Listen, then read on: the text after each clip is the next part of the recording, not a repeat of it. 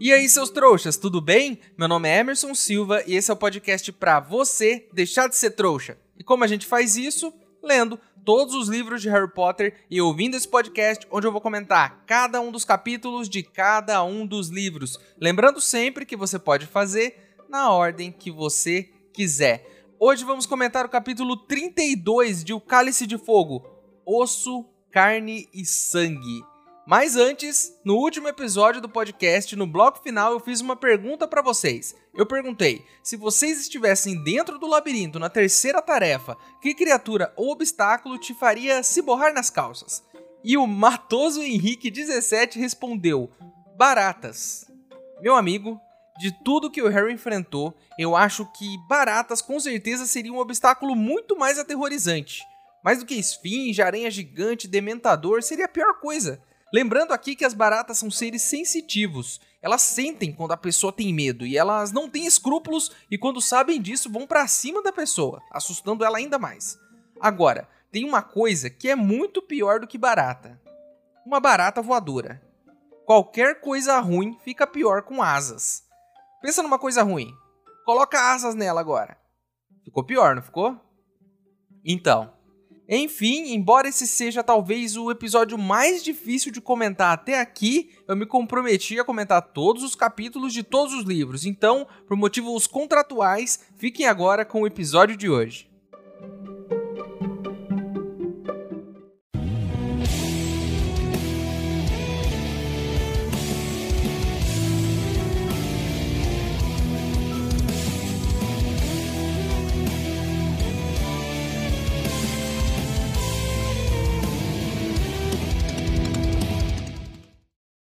Pessoal, o Ministério descobriu que a gente está gravando um podcast sobre o mundo bruxo. Já recebi corujas por aqui e vários processos estão chegando. Preciso da ajuda de vocês para contratar advogados bruxos eficientes para me defender lá no Ministério da Magia. Se você quiser ajudar, o link para apoiar está aqui na descrição do episódio. Lembrando que se você não puder ou não quiser, não tem problema. O mais importante é você continuar aqui com a gente, ouvindo o podcast para deixar de ser trouxa.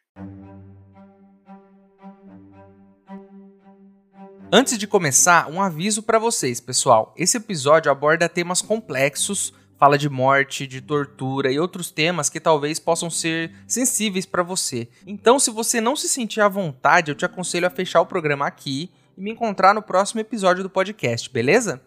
Vamos lá então. Vamos primeiro recapitular um pouco do último episódio. O menino Harry passou por um monte de obstáculos dentro do labirinto né? Se juntou o Cedrico no final para passar pela aranha gigante e os dois pegaram juntos a taça do torneio. Pelo que deu para entender, ao tocar na taça, os pés dele saíram do chão e ele foi de certa forma transportado junto com a taça para algum lugar. Então é aqui que o nosso capítulo começa, lembrando que o Harry está com a perna machucada, esse é um detalhe importante. Onde eles estão? Longe, muito longe de Hogwarts, porque além de não ter sinal da escola por ali, a gente não tem nem sinal das montanhas que ficam ao redor da escola. Então provavelmente eles estão a quilômetros da escola. Os dois estão em um cemitério com uma grama muito alta, e dali o Harry consegue ver um morro com uma mansão lá no alto. Vocês já sabem que casa é essa, né? Eu acho que já deu para sacar aqui. O Cedrico logo deduz que a taça era uma chave de portal e que provavelmente eles foram transportados para esse outro lugar quando pegaram nela. Eles só estão com aquela dúvida, né, se ainda é uma tarefa do torneio Tribruxo, se deu algo errado, eles não sabem o que aconteceu. Vocês se lembram das chaves de portal?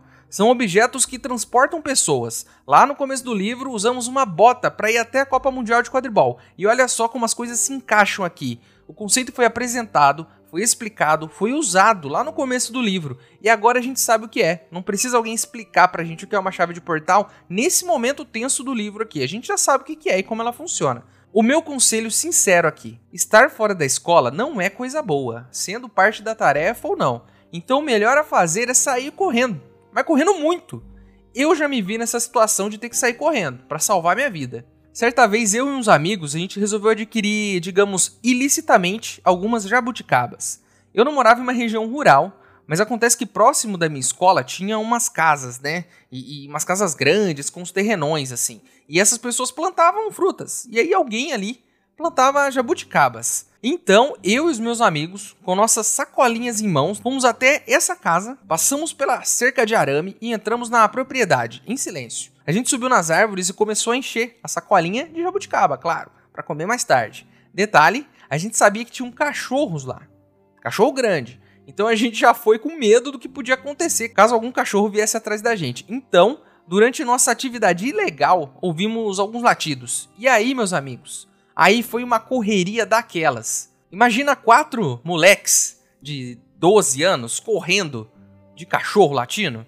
Resultado: minha sacola de jabuticaba ficou presa na cerca, rasgou e todas elas caíram no chão durante a minha fuga. E além disso, eu perdi um pé do meu chinelo. Eu voltei para casa sem nenhuma jabuticaba, com a camiseta roxa por conta das que estouraram e caíram em cima de mim, e andando descalço no asfalto quente. Esse dia foi legal, hein? Só perde pro dia em que eu fui subtrair mangas ilegalmente também e descobri que a minha tia trabalhava no local do crime. Esse dia foi bem vergonhoso, inclusive. Enfim, eles levantam as varinhas para se precaver caso algo aconteça ali. E então percebem que tem alguém chegando. E quem tá vindo? Um homem baixinho usando um capuz. Não dá para ver o rosto dele ele vai se aproximando. Ele tá carregando no colo um monte de roupa, cobertor enrolado, como se fosse um bebê de colo. Aí ele para em frente a um túmulo e olha para os dois. Imagina assim, o cara, você tá aqui, né, meio escondido num cantinho, e tem um cara passando. Esse cara para em frente a um túmulo e ele olha para você. Eu já teria me borrado aí, já estaria todo cagado. A cicatriz do Harry começa a arder na hora, e a dor é tão forte que ele cai no chão. Ele solta a varinha e ele começa a se contorcer de dor. Então uma voz diz: mate o outro. E o que acontece? Ouvimos um Avada Kedavra. E todo mundo sabe, depois das aulas do Moody, o que é um Avada Kedavra. É a maldição da morte. E é mais um detalhe que foi explicado lá atrás e agora a gente teve a péssima oportunidade de ver acontecer, na nossa frente. E instantaneamente o Cedrico cai no chão, morto. E aí uma história que até aqui era de aventura e, e torneio tribruxo e... Cara, a, a, assim, esse momento foi muito difícil. Quando eu comecei esse livro, é óbvio que eu já sabia que esse momento ia chegar. E quanto mais próximo ele ficava, mais triste eu ficava junto. O Cedrico, ele se mostrou um cara muito legal. Justo, um cara gente boa, mas que acima de tudo era só um menino. Um menino com a vida toda pela frente. E eu não tô tão triste como da primeira vez que eu li esse trecho, mas eu tô triste. Eu me lembro até hoje que quando eu li pela primeira vez essa parte do livro, eu voltei. Eu reli umas três ou quatro vezes. Eu juro que na hora eu não acreditei que isso tinha acontecido, porque não é muito comum até esse momento em Harry Potter que isso aconteça. A gente não está acostumado com esse tipo de situação. Eu tentei naquele momento, da primeira vez que eu li, imaginar formas para o Cedrico voltar, imaginando até que aquilo podia ser um sonho por conta das dores na cicatriz e tudo mais. Meu cérebro tentou achar uma explicação, mas ele não achou. E como eu vim dizendo há alguns capítulos, nesse livro marcamos a passagem do Harry, menino, para o Harry adulto. E desse momento em diante, essa história não vai mais ser a mesma. Agora ela carrega um peso muito grande. Sim, os pais do Harry morreram antes do primeiro capítulo do primeiro livro. Mas essa é a primeira vez que um personagem morre na nossa frente. Um personagem que a gente conhece. Isso significa, acima de tudo, de que a infância do Harry acabou de que ela morreu ali, junto com o Cedrico. Que nesse momento Harry não é mais uma criança, porque ele passou por um, um trauma, uma passagem muito pesada aqui. Enfim, o Homem de Capa deixou aquele embrulho no chão, na frente da lápide, e ele foi buscar o Harry. E saiu arrastando o Harry até a lápide. É, e o que está escrito em cima dessa lápide? Tom Riddle.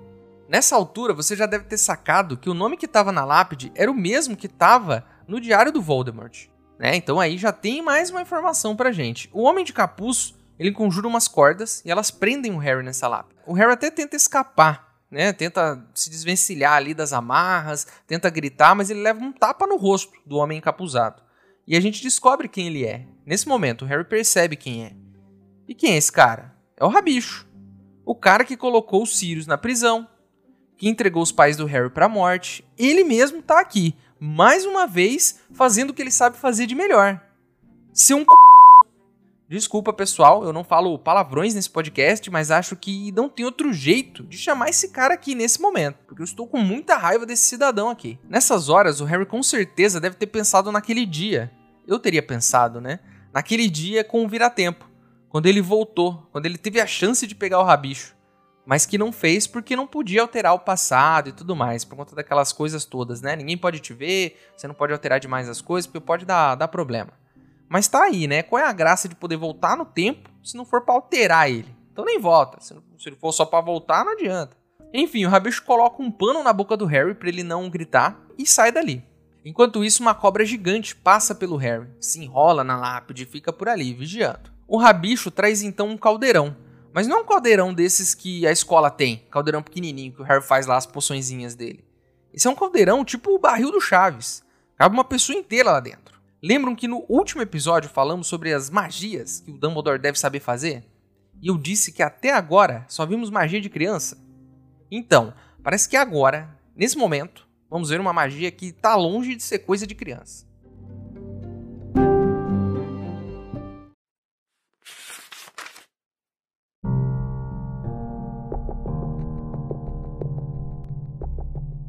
De muito longe, acima de sua cabeça, ele ouviu uma voz fria e aguda dizer: Mate o outro. Um zunido e uma segunda voz que arranhou o ar da noite. Avada Kedavra. Um relâmpago verde perpassou as pálpebras de Harry, e ele ouviu alguma coisa pesada cair no chão ao seu lado. A dor de sua cicatriz atingiu tal intensidade que ele teve ânsias de vomitar. Em seguida diminuiu. Aterrorizado com o que iria ver, ele abriu os olhos ardidos. Cedrico estava estatelado no chão, ao seu lado, os braços e pernas abertos. Morto.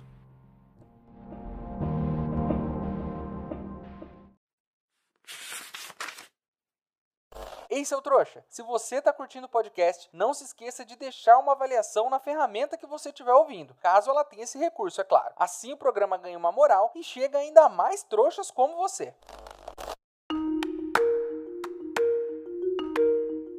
Enquanto tudo isso está rolando, aquele embrulho que está ali no chão, seja lá o que for, está se debatendo, está se contorcendo ali. O rabicho então acende o fogo desse caldeirão gigante e ele começa a borbulhar, tem um líquido lá dentro. E aí uma vozinha maligna começa a sair daquele embrulho e apressar o rabicho. Falar, vamos logo, vamos logo, apressa esse negócio aí. O rabicho então abre aqueles panos e o que estava ali no chão? O espanto foi tanto que o Harry gritou, só que o som não saiu da boca dele porque ele estava com aquele monte de pano. Mas pelo que deu para entender, foi uma coisa muito grotesca que ele viu ali. Tá até descrito aqui, mas eu acho que se ele quase gritou, deve ter sido uma visão que é difícil da gente entender só pela descrição do livro. Diz que é uma coisa bizarra, que é como se fosse um bebê, mas que não parece um bebê. Ele tem uma cor de pele avermelhada, bem escura. Ele tem os braços e as pernas muito finas pro corpo. E o rosto dele é bem liso e sem nenhum nariz. O rosto de uma cobra. O rabicho então pega essa coisa horrível no chão ele tá se tremendo todo, tá morrendo de medo, mas mesmo assim ele faz o que ele precisa fazer ali, porque sabe que se não fizer a chinela vai cantar pro lado dele. Então continua o preparo ali da poção. E eu vou resumir aqui para vocês rapidinho como é que é essa poção aí. Pelo que eu entendi foi o seguinte: ele apontou a varinha para a lápide onde o Harry tá e rachou o chão dela, lápide do Tom Riddle. Aí sai um pozinho de dentro dela. E o que deu para entender aqui é que é pó do osso do pai do Voldemort, que sai flutuando e cai dentro do caldeirão. Então, esse aí é um dos ingredientes aí da poção dele. Depois ele tira um punhal das vestes. Para quem não sabe, o punhal é uma faca pequena. E aí, meio que chorando, ele corta a própria mão e joga dentro desse caldeirão. Depois ele vai até o Harry e corta o braço do menino e enche um vidrinho com o sangue dele. Ele pega esse sangue e ele despeja dentro do caldeirão também. Aí um vapor começa a sair desse caldeirão e o Harry fica mentalizando ali, enquanto ele tá vendo aquela cena grotesca, Cedrico morto no chão, a bicho fazendo uma poção maligna, jogando aquele bebê bizarro ali dentro, e sangue, todo aquele negócio. E esse é o título desse capítulo, né? Osso, carne e sangue. Osso do pai, dado sem ele saber, carne de um servo, dado de bom grado, e sangue do seu inimigo, dado contra a vontade dele. Então tá certinho. São esses os ingredientes aí, né? Caso você esteja anotando aí para fazer uma receita maligna, é exatamente isso que vai nessa receita aí.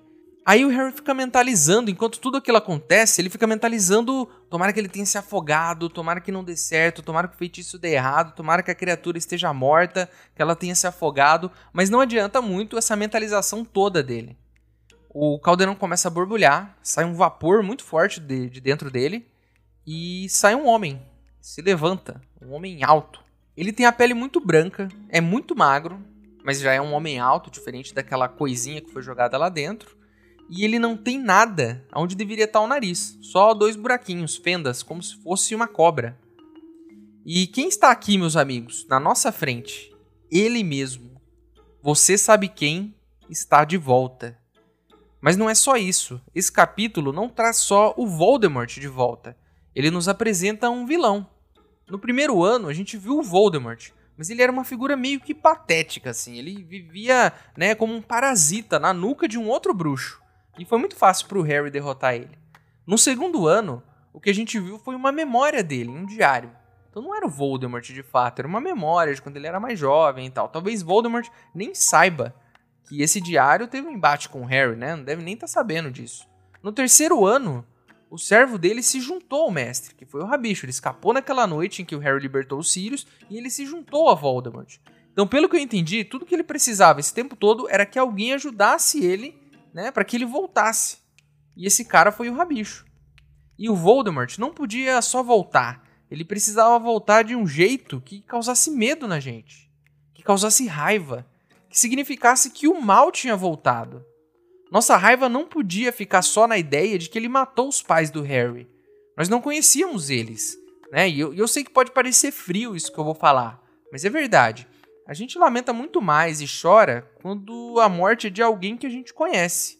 E nós conhecíamos o Cedrico. E justamente por não ser qualquer personagem, ser o Cedrico, um personagem que a gente conhece, né? Não é qualquer um que apareceu ali na hora só para ele matar, não é a Berta Jorkins. A gente não conhece a Berta Jorkins. A gente não conhece ela, então não tem esse peso. Né? Ele levou um personagem que é um menino, um menino de 17 anos no máximo. Um menino bom, da casa dos justos e leais, da Lufa-Lufa ele matou um cara da Lufa-Lufa, que é um ato mais maligno que esse, matar alguém da Lufa-Lufa.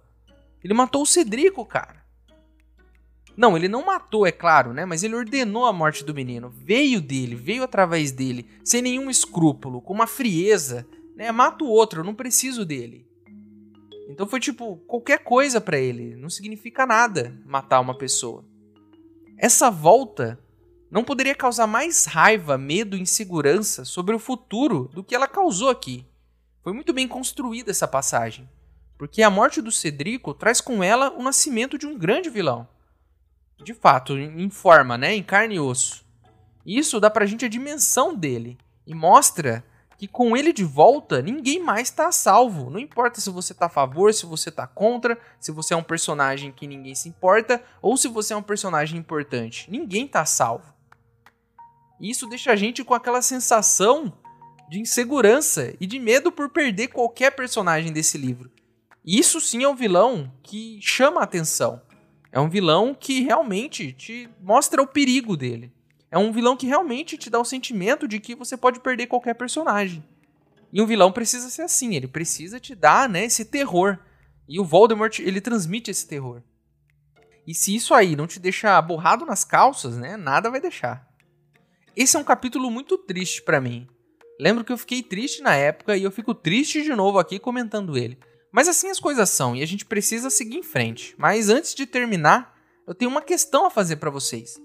Essa poção aí, mirabolante, caldeirão gigante, osso do pai, mão do rabicho, sangue do Harry, uma poção cheia de ingredientes. E vocês podem não ter percebido, mas eu percebi que faltou um ingrediente aí nessa poção. Vocês sabem que ingrediente é esse? Acertou quem respondeu? Um nariz.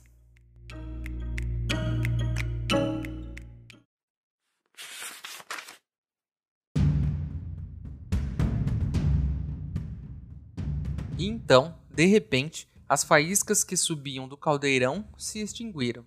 Uma nuvem de vapor branco se ergueu, repolhuda e densa, tampando tudo que havia na frente de Harry impedindo-o de continuar a ver Rabicho, Cedrico ou qualquer outra coisa exceto o vapor pairando no ar. Melou, pensou. Se afogou. Tomara. Tomara que tenha morrido. Mas, através da névoa à sua frente, ele viu, com um assomo gelado de terror, a silhueta escura de um homem, alto e esquelético, emergindo do caldeirão, com um olhar fixo em Harry e o garoto mirou aquele rosto que assombrava seus pesadelos havia três anos. Mais branco do que um crânio, com olhos grandes e vermelhos, um nariz chato como o das cobras, e fendas no lugar das narinas. Lord Voldemort acabara de ressurgir.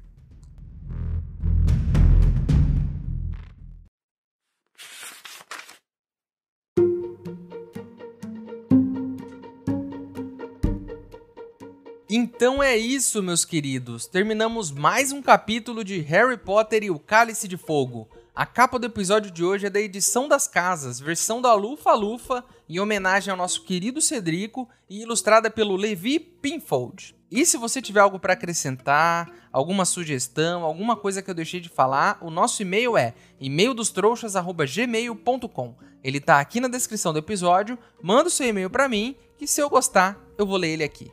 Agora você pode virar um apoiador do podcast. O link está aqui na descrição. Mas se você não puder ou não quiser, não tem problema. O mais importante é você continuar aqui com a gente, ouvindo cada um dos episódios, para deixar de ser um trouxa. Para quem quiser me seguir nas redes sociais e ver o que eu ando fazendo por lá, meus usuários estão aqui na descrição do episódio também. E chegou a hora onde eu, o maior trouxa de todos, pergunto para vocês, os outros trouxas. Se você tivesse um caldeirão grande como do você sabe quem e pudesse fazer muitos litros de uma poção, que poção você faria? Então é isso, espero vocês no próximo episódio que pelo jeito vai ser tão tenso quanto esse, mas estou preparado para comentar ele aqui com vocês. Espero vocês aqui junto comigo, porque senão eu vou ficar com medo ficando sozinho aqui, né? Então espero que vocês venham comigo. E é isso. Meu nome é Emerson Silva e esse é o podcast para você deixar de ser trouxa. Tchau!